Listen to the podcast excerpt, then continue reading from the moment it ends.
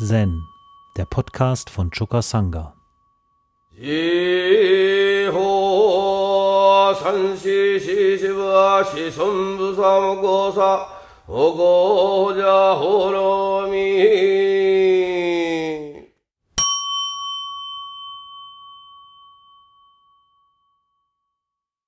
Schon wieder neigt sich unser Session dem Ende zu. Und die Frage ist, welches Thema uns denn da zum Ende klugerweise nochmal beschäftigen sollte. Und ich bin heute erst in die eine Richtung gegangen, aber dann auch nochmal zurückgekehrt zu einem fundamentalen Thema. Und das Thema, das seht ihr hier auf dem Han kalligrafiert wir zerdeppern ja häufiger mal so ein Klangholz. Das ist auch nicht ewig haltbar. Und deshalb habe ich uns einen neuen Han äh, gemacht und auch natürlich draufgeschrieben, was auf jeden Fall mindestens da drauf gehört in klassischer japanischer Kalligraphie. Manchmal denke ich, für uns wäre es eigentlich gut, das auf Deutsch draufzuschreiben, weil das Thema nämlich sehr wichtig ist. Es sind die ersten vier Zeichen von 16 Zeichen kalligrafiert auf unserem ursprünglichen alten Hand, der da als Museumsstück vor dem Essraum hängt. Da sind noch alle 16 Zeichen von Roshi draufgeschrieben worden. Äh, wir haben das jetzt etwas vereinfacht und da ist sozusagen nur die erste Zeile jetzt draufgeschrieben. Und die erste Zeile ist Sho oder Sei, Shi, Ji, Dai.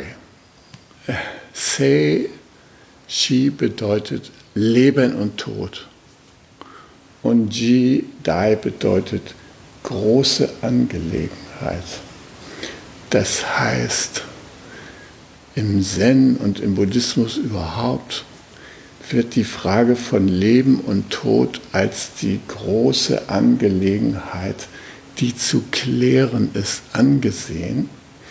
Und im weiteren Verlauf der Zeilen wird darauf hingewiesen, dass wir nur eine begrenzte Zeit dafür haben und dass es deshalb gut ist, diese Zeit zu nutzen, um diese Klärung vorzunehmen. Leben und Tod, wenn wir das hören, dann zucken wir innerlich erstmal so ein bisschen zusammen, weil das auch ein Thema ist, was wir versuchen irgendwie auszublenden den Zusammenhang von Leben und Tod. Leben und Leben lassen, das geht schon eher, aber Leben und Tod als Einheit, ja, das ist für uns eher ein bisschen schwieriger Tobak. Deshalb habe ich heute als Eingangstext einen Text von Dogen genommen aus dem Shobogenso, das 18. Kapitel das ist überschrieben die ganze Aktivität von Leben und Tod. Und da lese ich euch jetzt mal die wichtigen Sätze vor. Der große Weg aller Buddhas und das letzte Ziel im Buddhismus ist die Loslösung von Leben und Tod und die Verwirklichung der Erleuchtung. Wir müssen von Leben im Leben und vom Tod im Tod losgelöst sein. Das heißt, wenn wir lebendig sind, ist das Leben die ganze Aktivität. Und im Tod ist der Tod die ganze Aktivität. Leben ist die Erfahrung von Leben. Tod ist die Erfahrung vom Tod. Zusammen sind Leben und Tod das tatsächliche Erscheinen der Wahrheit. Das letzte Ziel ist die Loslösung. Das heißt, das vollständige Eintauchen in Leben und Tod. Das Verständnis von Leben und Tod ist das Mittel, womit die Bodhisattvas Rettung für sich und andere erreichen. Die Verwirklichung der Erleuchtung bedeutet wahres Leben, vollständiges, freies Handeln. Wenn wir die Erleuchtung verwirklichen, wird die ganze Bedeutung von Leben und Tod klar. Diese Erfahrung kann jedoch nicht durch das Bewusstsein oder den Intellekt, ob begrenzt oder unbegrenzt, groß oder klein, lang oder kurz, nah oder fern erklärt werden.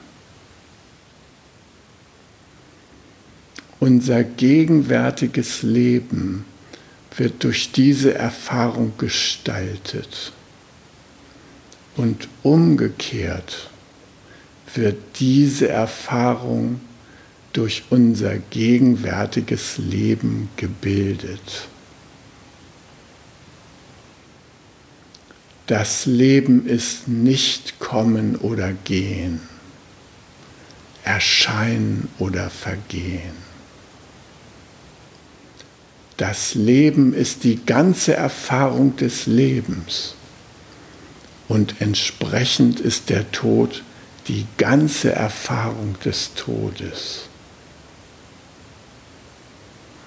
In der unbeschränkten Natur der buddhistischen Übung haben Leben und Tod diese besondere Bedeutung.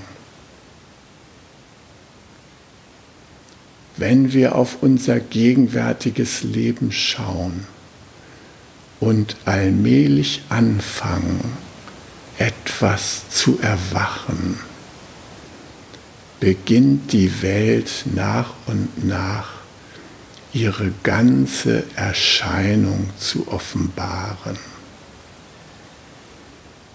Das gesamte All ist mit der ganzen Aktivität des Lebens gefüllt.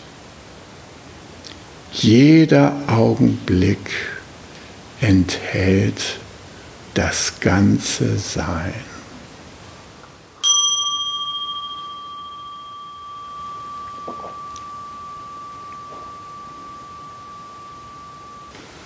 Ich hätte mir gewünscht, dass diese Corona-Pandemie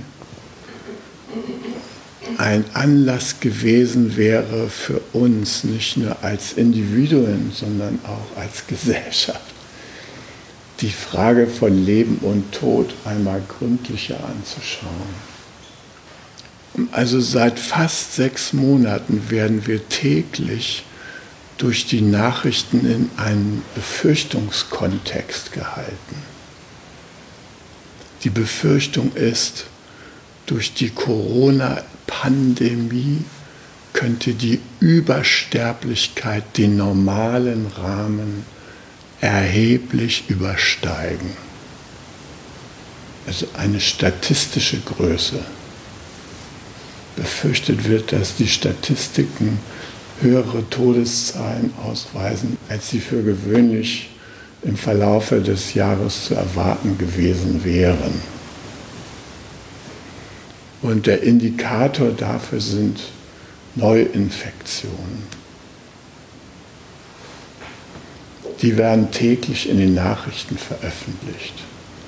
Außer, außerdem werden die ähm, im Zusammenhang mit Corona stehenden Todesfälle täglich statistisch erfasst und uns täglich in den Nachrichten serviert. Wir sind jetzt bei etwas über 9000 Todesfällen in Deutschland und so und so viele Neuinfektionen, etwas über 1000 pro Tag. Das geht bedenklich in die Übersterblichkeit.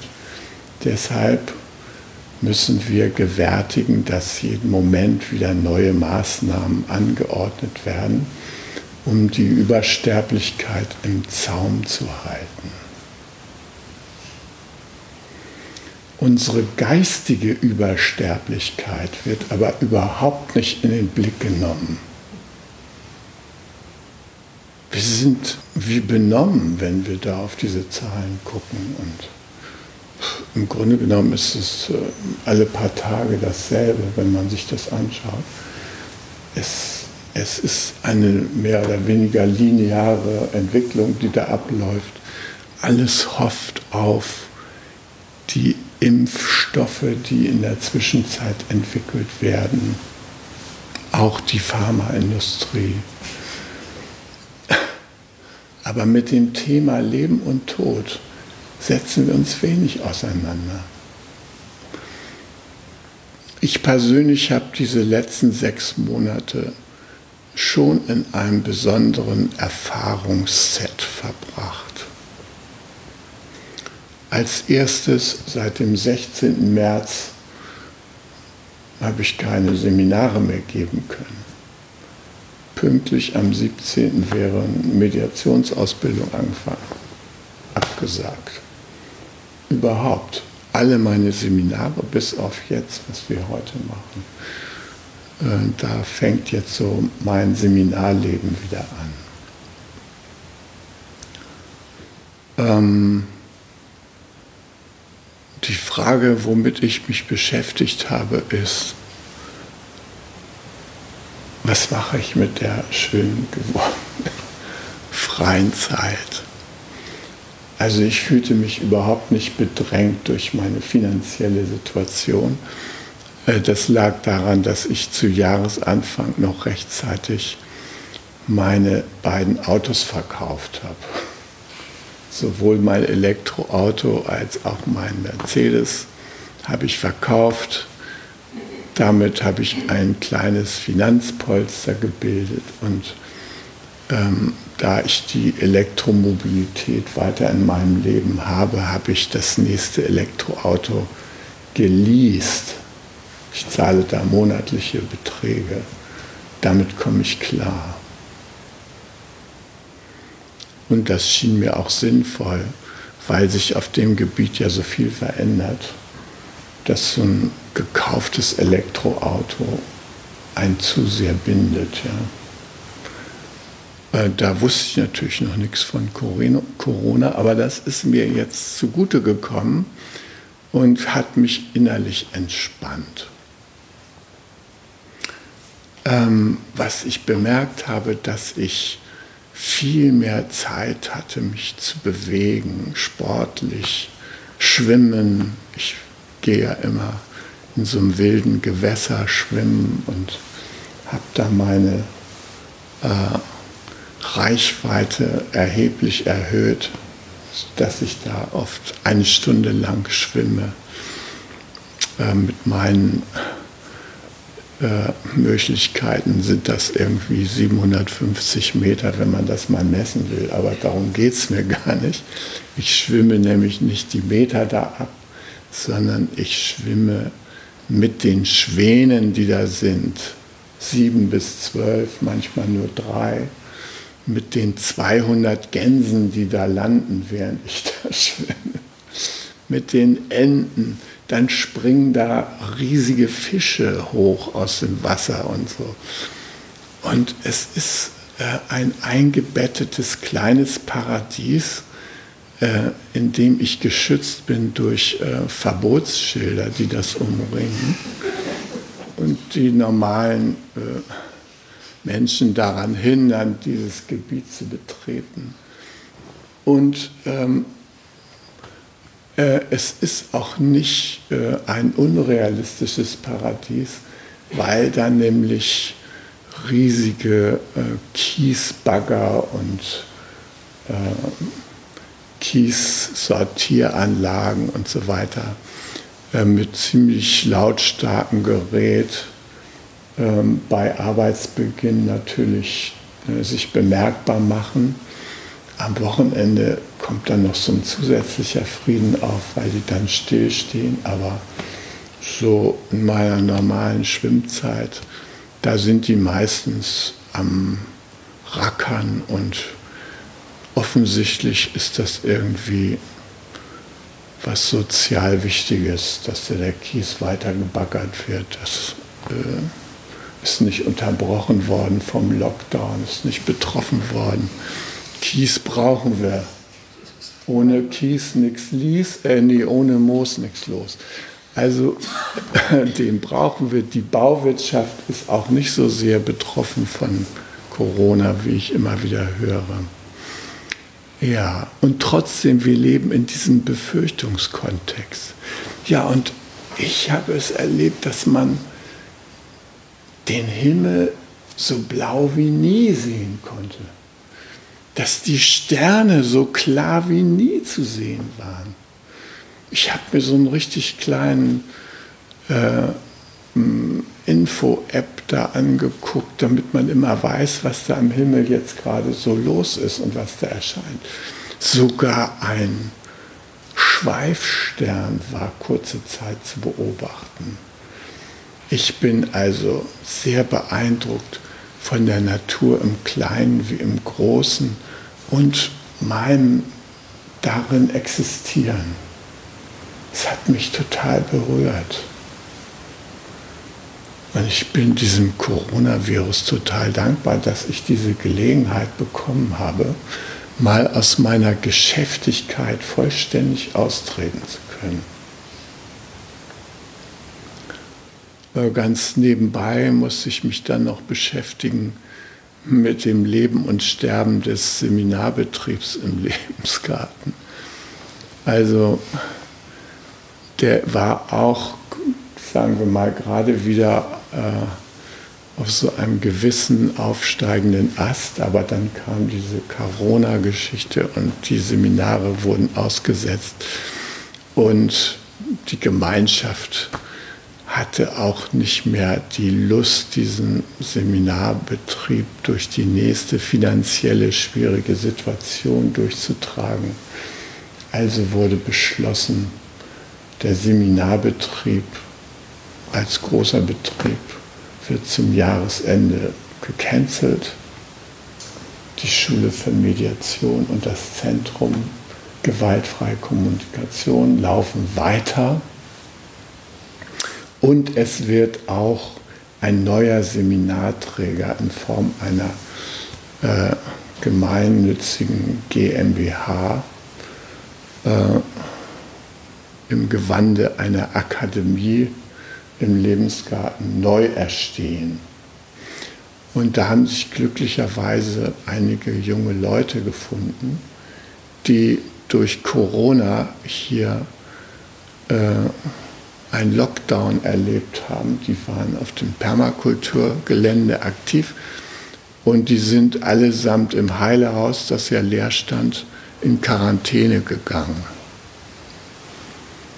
Und da haben sie sich begeistert für die Ziele der Lebensgartensatzung, die Bildungsziele, die wir da verfolgen. Ja? Die haben die richtig angetörnt und gesagt, ist das doch was für uns. Eigentlich ist diese Gruppe mit Großveranstaltungen befasst, die zu organisieren. Fusion und sowas. Ja, mit vielen tausend Menschen. Äh, ja, die konnten ihre Fusion- und EC-Veranstaltungen nicht mehr durchführen. Alles wurde weggesch weggeschlossen, wollte ich schon sagen ist dem Lockdown zum Opfer gefallen. Da haben sie sich überlegt, was können wir stattdessen machen? Und da sind sie auf die Idee gekommen, Mensch, wir können diesen Seminarbetrieb da zum Ausgangspunkt nehmen und dann machen wir hier aus Steierberg nicht nur aus dem Lebensgarten, sondern aus dem ganzen Dorf ein Leuchtturmprojekt im Sinne von Umgestaltung der Arbeitswelt. Ja tolle Ideen, was man da alles machen kann. Also äh, im Sterben haben wir als Seminarbetrieb da eine unverhoffte Bluttransfusion bekommen. Ja? Und das ist auch klar, wenn etwas stirbt, dann macht es ja Platz für Neues. Das ist überhaupt das Prinzip bei Leben und Tod, ähm, dass ja immer wieder Platz entsteht für Neues. In Wuppertal war mal eine DBU-Veranstaltung und da ging es auch um Leben und Tod. Jedenfalls habe ich da in einer Veranstaltung in die gewaltfreie Kommunikation eingeführt und ähm, darauf hingewiesen, wie das Leben durch die Bedürfnisse der Beteiligten beeinflusst wird und dass wir immer wieder die Wahl haben, was wir eigentlich im Leben machen wollen, dass wir eigentlich eine große Freiheit haben und dass der Buddha nichts anderes wollte als unsere Befreiung, die Befreiung unseres Geistes. Und da stand einer auf und sagte, ja, aber in einer Sache sind wir total unfrei. Wir müssen alle sterben. Wie willst du dich mit dieser Tatsache auseinandersetzen? Da habe ich gesagt, ich kann dem doch zustimmen. Ich kann mich entscheiden, Platz zu machen, wenn es an der Zeit ist. Es können wir bewusst entscheiden, wenn wir wollen. Wir müssen uns das Leben nicht aus dem Arsch schrauben lassen, sondern wir können, wir können wirklich zustimmen, dass es endlich ist. Wir können zustimmen, jetzt machen wir Platz für andere. Das ist was ganz Natürliches. Und wenn wir Platz machen für andere und es ans Sterben geht und wir den Tod erleben, dann sind wir, wie Dogen sagt, in der ganzen Aktivität des Sterbens und Todes drin. Mein Lehrer hat gesagt, ein spiritueller Mensch ist sich dessen bewusst, dass Leben immer auch Sterben ist. Er stirbt schon, während er lebt. Ich kann das total nachvollziehen. Ich habe so ein Foto, das zeigt mich als mit elf Monaten. Ich. Kein Mensch würde mich darauf erkennen. Weil diese Person schon längst tot ist, ist schon längst verschwunden. Ja? Andere Fotos, die mich zeigen, mich in meinen Fotoalben die zeigen Personen, die existieren so nicht mehr. Hier und jetzt existiere ich. Das ist die einzige Existenzform, die ich als wirkliche Existenzform einnehme. Die Vergangenheit ist vergangen, Zukunft ist noch nicht da. Aber ich weiß, eines Tages kommt der Tag, wo ich mich fragen werde, bin ich bereit, Platz zu machen. Bin ich bereit abzutreten? Und das äh, bereitet sich auch hier im Tempel schon vor. Äh, neulich habe ich mal mit Katharina gesprochen und ähm, da sagte sie, ach, du hast jetzt so viel da im Lebensgarten um die Ohren mit den Nachfolgeverträgen und so weiter. Du solltest allmählich mal hierher kommen und hierhin übersiedeln. Und dann sagte sie noch, es ist zwar nicht so, dass wir dich hier brauchen, aber es wäre doch ganz schön. Das habe ich irgendwie erfreut gehört, dass man mich hier nicht mehr braucht. Das ist eine schöne, schöne Nachricht für mich. Das fügt sich ein in die Reihe der Informationen, die meine Kinder betreffen. Die sind jetzt alle erwachsen und eigentlich brauchen die mich auch nicht. Es ist meine Freude, wenn ich ihnen morgens den Schulpflichtigen noch das Müsli auf den Tisch stelle und ihnen die Brote schmiere in alter Gewohnheit für die Schule, obwohl die das alles schon selber können. Ja. Und ich kann jetzt auch mal drei Tage wegfahren und sie überleben das. gar kein Problem. Also ich befinde mich im Modus der, des Erledigtseins. Neulich traf ich Bernd Joschke, der sagte, ja, es ist vollbracht, mein Lieber. Wir haben jetzt frei. Wir können jetzt das tun, was wir wollen. Wir müssen niemanden mehr durchschleppen. Und das ist, das erlebe ich mehr und mehr. Ja? Also, das ist diese Seite, die mit, dem, mit der ganzen Aktivität des Lebens immer verbunden ist. Dass irgendwas von uns auch ständig am Abtreten ist. Was ständig äh, Platz macht für Neues was der Erneuerung ständig vorangeht. Ja? Ein Sterben, ein Sterben im Kleinen und ein Sterben im Großen. Aber Leben und Tod sind immer das große Leben. Und im großen Leben ist es eine ganz natürliche Angelegenheit, dass dieses Platzmachen stattfindet. Ich sage immer, die Vergänglichkeit, darin spiegelt sich die Liebe des großen Lebens nach sich selbst. Wenn das hier irgendwann mal angehalten würde, alles erstarren würde, nichts sich mehr bewegen würde, nichts mehr in nichts mehr übergehen könnte, das wäre echter Tod. Aber das, was wir erleben, 9000 Corona-Tote, das ist nicht der wirkliche Tod. Das mag im Einzelfall mal überraschend sein und schwierig, aber darin offenbart sich die Liebe des Lebens nach sich selbst. Auch wenn da jemand mit 90 abtritt. Das ist kein Drama. Selbst wenn er nur 10 ist, ist es kein Drama. Und dieses Durchschauen des Zusammenspiels von Leben und Tod, das ist eine ganz wichtige Voraussetzung dafür, dass wir wirklich vollständig erwachen können damit wir nicht immer ins Drama kommen, sobald sich Gefahren für das Leben abzeichnen. Das ist ja schön und gut, äh, Vorsorge zu treffen, was weiß ich. Aber so ein versicherten Leben, das ist echt Kacke. Da muss man die ganze Zeit damit rechnen, dass der Versicherungsfall eintritt.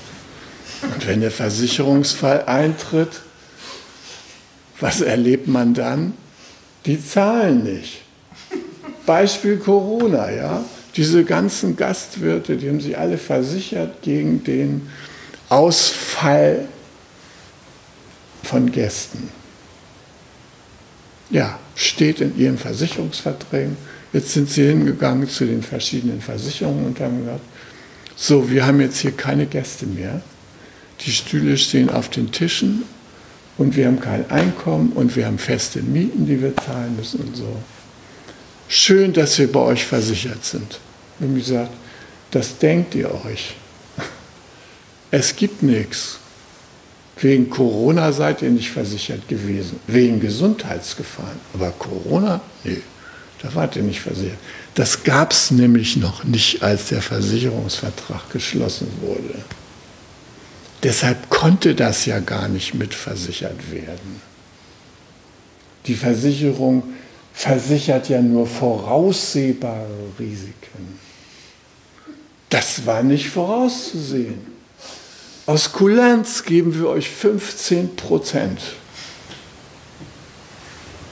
Mit kann man nicht leben und nicht sterben als Gastwirt. Also so ein versichertes Leben ist irgendwie äh, beschränkt. Ja. Da fehlt eine gewisse Würze. Und das ist die Würze der Unsicherheit. Werden kennt keine Sicherheit, sagt Schwankze. Und das ist ein wunderbarer Satz, weil man in dem Prozess voll erwacht und sich umguckt, was ist jetzt angesagt, wenn es alles so bis zur Bahre durchgestylt ist mit Rente und was nicht ein, ja, dann ist man nicht aufgefordert, lebendig zu sein. Dann kann man schon tot sein, während man noch lebt. Die Zahlungen kommen, kein Problem. Ja, aber diese Würze, das Werden kennt keine Sicherheit, die fehlt dabei. Und das ist etwas, worauf wir uns als Zen-Leute natürlich immer einstellen. Werden kennt keine Sicherheit. Ich prall manchmal mit meiner Rente. 142 Euro 32. Demnächst steht eine Erhöhung an. Wird sie wahrscheinlich auf 145 Euro erhöht. Ich sage mir mal, da kannst du immerhin einmal im Monat mit einem guten Freund essen gehen. Ne? Da sagst du, jetzt haust du mal wieder die Rente auf den Kopf. So einfach ist es nicht. Man muss das Ding ja noch versteuern. Ja? Also was das im Jahre dann ausmacht, das muss dann noch mit Einkommensteuer werden. Also ich habe mich darauf eingestellt. Rente, das läuft in meinem Leben nicht. Ich hatte so einen Hintergedanken, ich habe ja einen reichen Vater gehabt und der hatte ja eine Firma. Und er hatte ja die Idee, dass seine Kinder seinen Anteil da jeweils zu einem Viertel erben. Dieser Anteil, der war in guten Zeiten weit mehr als 20 Millionen Mark wert. Da habe ich immer gedacht, schlimmstenfalls musst du darauf zurückgreifen. Interessanterweise hat sich das zerschlagen. Mein Vater hat seinen Anteil für 1 Euro an meinen Bruder Hubertus übertragen. Und der hat den später mal für 160 Millionen verhökert, aber an seine Geschwister hat er dabei nicht mehr gedacht. Und dadurch bin ich von dieser Last auch noch befreit worden. Ich bin also wirklich frei. Ich kann in meinem Leben meine persönliche Freiheit genießen und ich hoffe, dass ich noch eine Zeit lang gesund bin, damit ich damit umgehen kann. Aber selbst wenn es anders kommt, dann nehme ich mir Dogens flexiblen Geist zur Hilfe. Der kam nämlich aus China, wo er Zen studiert hat, zurück und wurde gefragt, was er gelernt hat auf dem Gebiet des Zen. Da hat er gesagt, Nase im Gesicht, ein flexibler Geist. Das war die ganze Botschaft. Ja, damit ist er zurückgekommen. Und dieser flexible Geist, das ist das Lebenselixier. Und dieser flexible Geist, der wird gestützt durch unsere Übung. Unsere Übung mit den überraschendsten Situationen des Lebens umzugehen. Wie Rinzai sagt, ein Zen-Meister ist nur Meister seiner Umstände, sonst nichts. Er kann keine Wunder vollbringen und äh, keine tollen Reden halten und so. Nur wenn die Umstände sich ändern, bleibt der Meister der Umstände. Er wird nicht Opfer.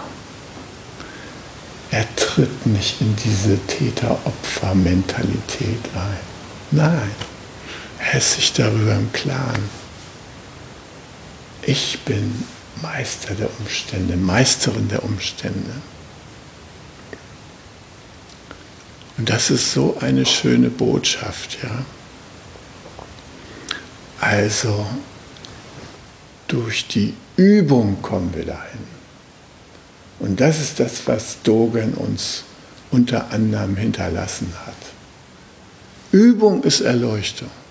Erleuchtung ist Übung. Wenn die Übung wegfällt, dann ist auch die Erleuchtung weg.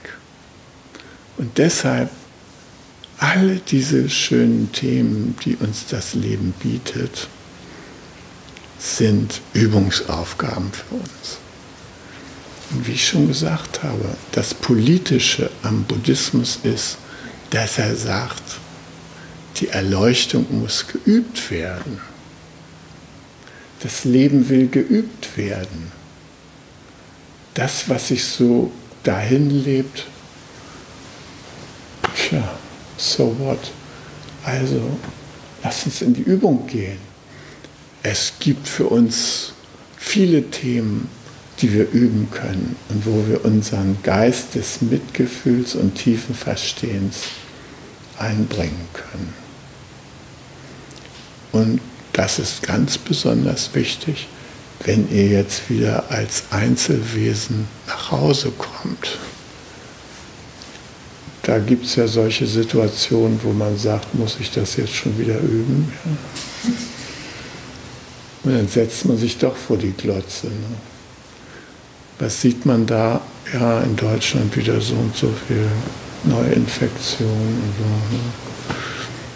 Spahn tritt auf. Ne? Schulen, äh, Lockdown, wissen wir noch nicht genau. Masken in der Schule tragen, in der Klasse, vor allem im Englischunterricht so interessant. Ne? Welcome to the classroom.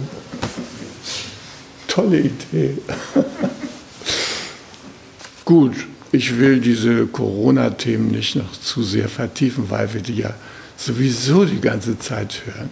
Aber ich fand es schon erstaunlich, dass so wenig Grundsätzliches betrachtet wurde. Ich meine, diese Krise mit dem Corona, die hätte doch ein Impetus sein können, so uns mal als Weltgemeinschaft zu begreifen, uns gegenseitig beizustehen, gesund zu bleiben und so weiter. Ja? Aber auf dem Höhepunkt der Corona-Krise bei uns bestellt die Verteidigungsministerin atomwaffenfähige Kampfflugzeuge in den USA, damit wir uns verteidigen können mit Atombomben. Der Fall steht unmittelbar vor der Tür. Ja. Also das sind die Menschen, die uns leiten. Und deshalb müssen wir uns selber leiten, weil wir uns auf die nicht verlassen können. In diesem Sinne wünsche ich euch schönes Üben zu Hause und nehmt das Thema von Leben und Tod ernst. Nicht nur drauf rumkloppen, auch wahrnehmen. Um jungen Menschen den Aufenthalt im Togenji zu ermöglichen, bitten wir um ihre Spende. Alle Spendenmöglichkeiten finden Sie auf chukasanga.de slash spenden.